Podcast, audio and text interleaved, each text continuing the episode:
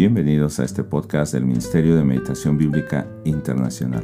Es para nosotros un gozo poder compartir esta reflexión del pasaje de hoy. Primeramente, iniciaremos leyendo Hechos capítulo 7 versos 1 al 16 en la versión Reina Valera 1960. El sumo sacerdote dijo entonces, ¿esto es así?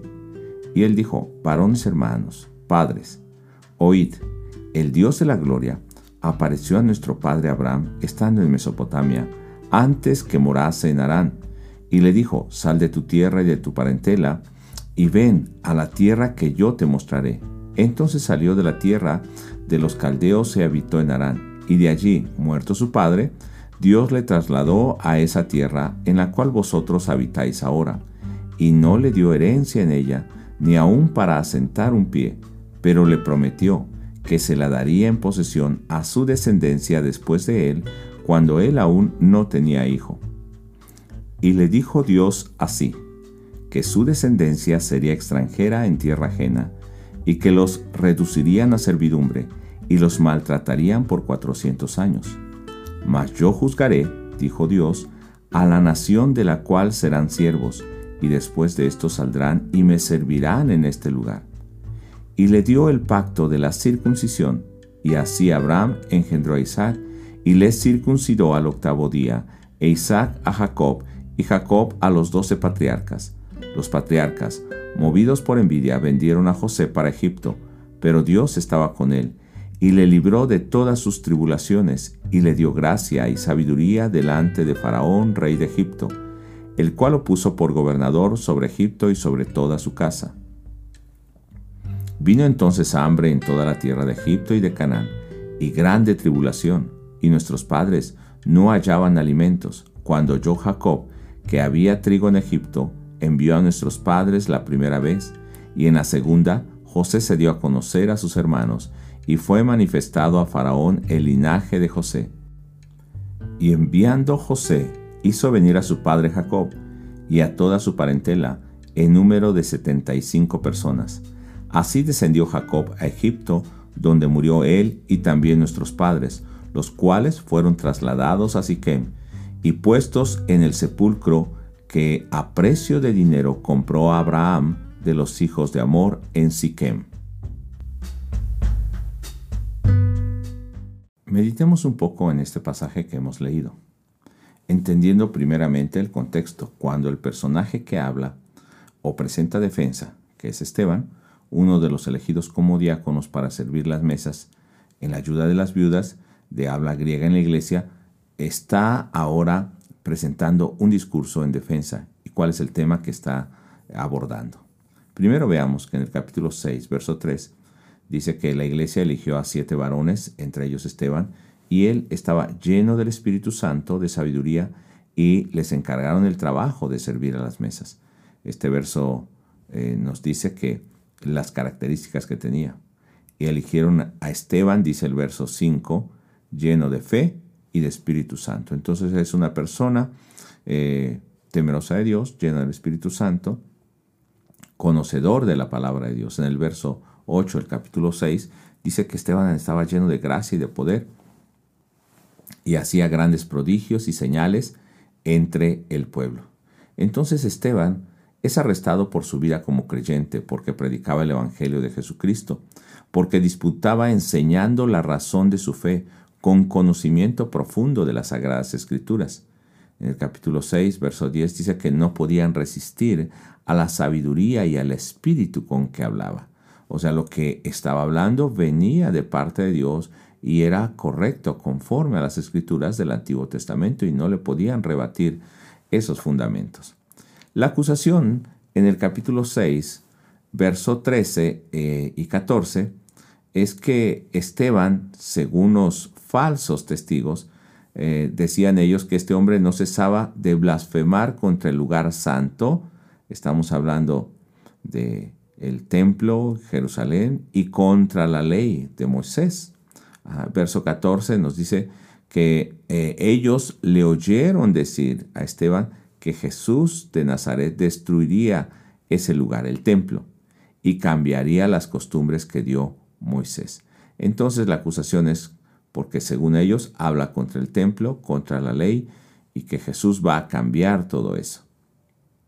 Entonces el sumo sacerdote le cuestiona acerca de estas enseñanzas y Esteban da respuesta eh, con valor. Presenta su defensa demostrando que Dios ha aparecido a Abraham en Mesopotamia, de hecho en Ur en el capítulo 7, y cómo le da una promesa desde ese momento. Verso 2 del capítulo 7 le dijo, varones hermanos y padres, oíd, habla con respeto. El Dios de la gloria apareció a nuestro padre Abraham estando en Mesopotamia antes que morase en Harán. Y le dijo, sal de tu tierra y de tu parentela y ven a la tierra que yo te mostraré. Entonces Abraham, partiendo de Mesopotamia, se quedó en Harán con su padre, pero a la muerte de su padre, Dios lo traslada a Canaán, eso nos dice el verso 4, donde ellos están en ese momento parados, donde Él está presentando su defensa. Y le había dado la promesa que Abraham no poseería esa tierra, pero le dijo que su descendencia, después de servidumbre de 400 años, la poseería, en el verso 5 y 6 del capítulo 7. Pero que Dios estaría juzgando a la nación que los iba a poner en opresión. Eso quiere decir que Dios estaría en control de toda la historia aún teniendo autoridad sobre sus opresores. Pero les permitiría también salir y entonces llegar y estar en ese lugar donde ahora, en ese momento, ellos están pisando. Recordando el pacto que Dios le había dado, Abraham circuncidó a su hijo Isaac, y este a su vez al padre de los judíos, a Jacob. Pero vuelve el sufrimiento a la familia de la promesa, y por envidia los hijos de Jacob Venden a su hermano José a Egipto. Y es muy importante, en el verso 9 y 10, dice que Dios estaba con él, librándole de sus tribulaciones. Pero podemos preguntarnos si realmente José no pasó por tribulaciones. Ciertamente las pasó, por injurias, por cárcel, por traición, por olvido, pero Dios estaba con él. Lo importante hasta ese momento es que Dios estaba en Mesopotamia, con Abraham cuando le habló, en Arán cuando lo transportó a Canaán, con José cuando estaba en Egipto, y en la cárcel misma en Egipto estuvo con José. Dios estaba en control de todo eso. Y a pesar del hambre en la familia de Jacob, Dios estaba cumpliendo su propósito. Dios está presente y está cumpliendo su propósito. Y entonces permite que Jacob vaya a Egipto. Y José al ser vendido está preparando el lugar. Entonces toda la familia de Jacob tiene que ir finalmente a Egipto. Dios también estaba con ellos en Egipto. Y podríamos pensar que Dios no estaba obrando, actuando, no estaba presente, pero recordemos que en Génesis 15, 13 en adelante, eh, Dios le está hablando a Abraham lo que Dios eh, iba a hacer con su descendencia que vimos hace un momento, iba a ser eh, oprimida y después de 400 años liberada. Y hace un pacto. Abraham divide los animales y está ahuyentando a las aves, pero en la noche pasa como una antorcha. Es Dios eh, estableciendo y celebrando ese pacto en medio de los animales divididos. Dios cumpliría. Y Esteban está recordando todo esto. Los oyentes los religiosos saben también de toda esta historia. Eso quiere decir que Dios está cumpliendo al pie de la letra lo que había prometido a Abraham y su descendencia. Y ellos en ese momento están pisando esa tierra.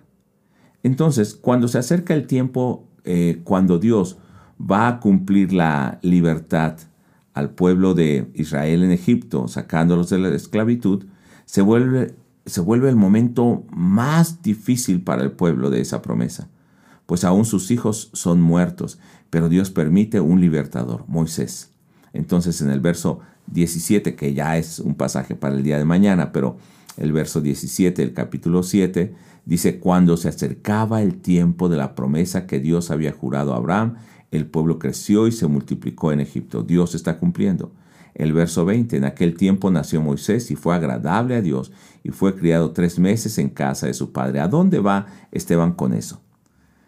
Eh, verán en los siguientes versículos eh, cómo Dios está en control de todo. Se aparece a Moisés en el desierto, en medio de la zarza.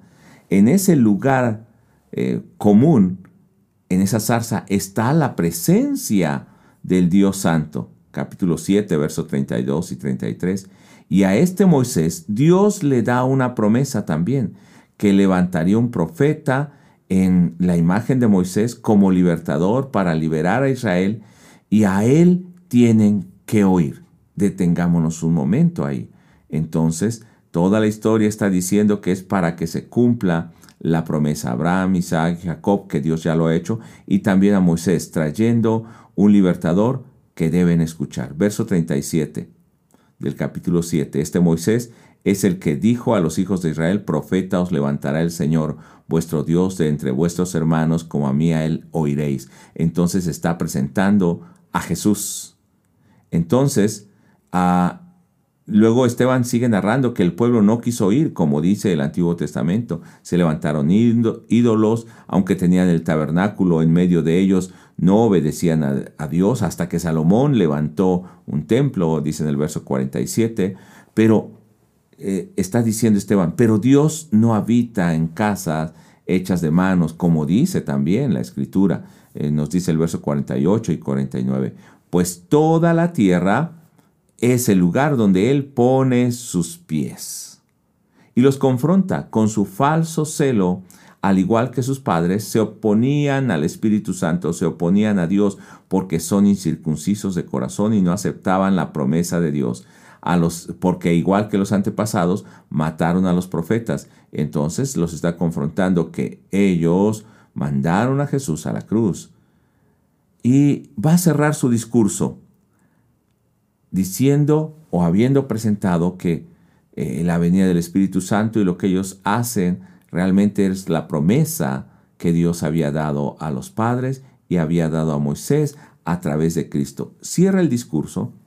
¿De qué manera? Diciendo él, ahora veo la gloria de Dios.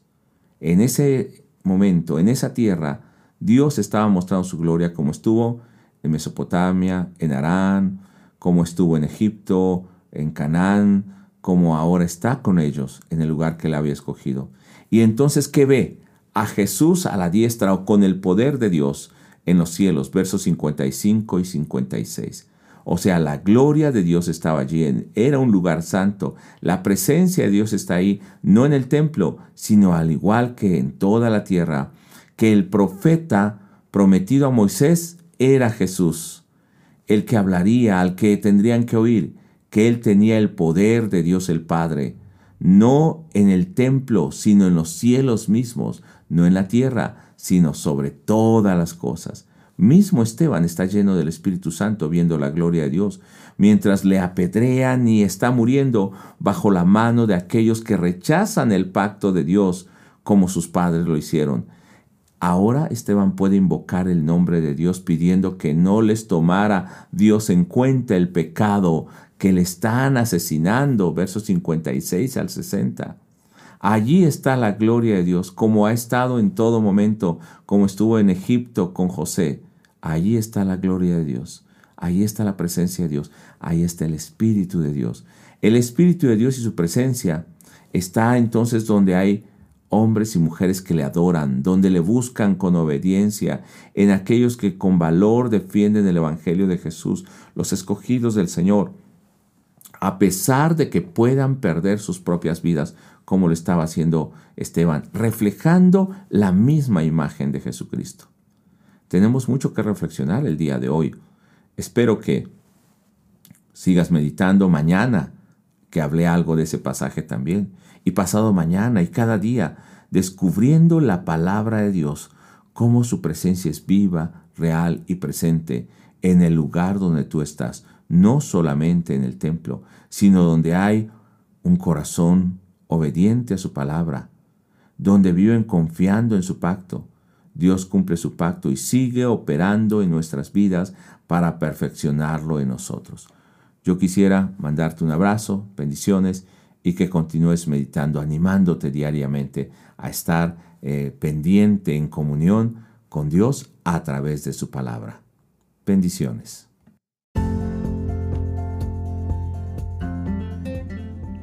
Te invitamos a visitar nuestra página web www.meditacionbiblica.com. También nos puedes encontrar en Facebook como Ministerio de Meditación Bíblica, en Instagram como Meditación Bíblica y en nuestro canal de YouTube Meditación Bíblica Internacional.